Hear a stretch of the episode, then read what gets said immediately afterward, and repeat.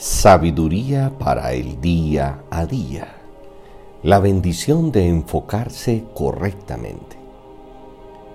Pero que el hermano de humilde condición se gloríe en su alta posición y el rico en su humillación, pues él pasará como la flor de la hierba. Santiago 1, 9 y 10. El Señor hace una comparación entre un hombre humilde por su condición económica y un hombre rico.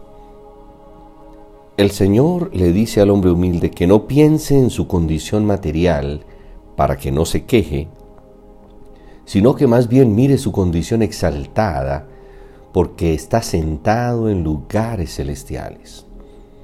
En lugar de enfocarse en lo que le falta, piense en sus privilegios como hijo de Dios porque ha sido perdonado para siempre.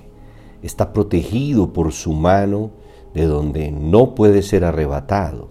Nadie lo puede separar de su amor. Tiene seguridad eterna y está siendo formado a la imagen de Jesús para ser coheredero del reino de los cielos. Aunque es pobre en la tierra, tiene una posición exaltada en los cielos.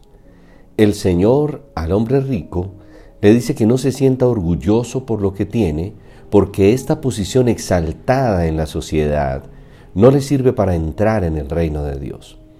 Pero si se humilla y considera a Dios como lo más importante de la vida, será salvo.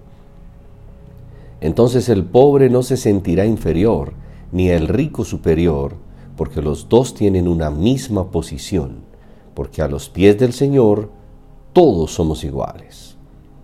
La única forma para entrar al cielo es con la humildad del Señor Jesús. Es por eso que oramos, Padre, nos humillamos ante ti porque eres el más grande y poderoso Dios. Tú eres lo más importante en nuestra vida. Queremos ser transformados a tu imagen y amar a nuestro hermano, quien también tiene tu preciosa imagen. Feliz y bendecido día.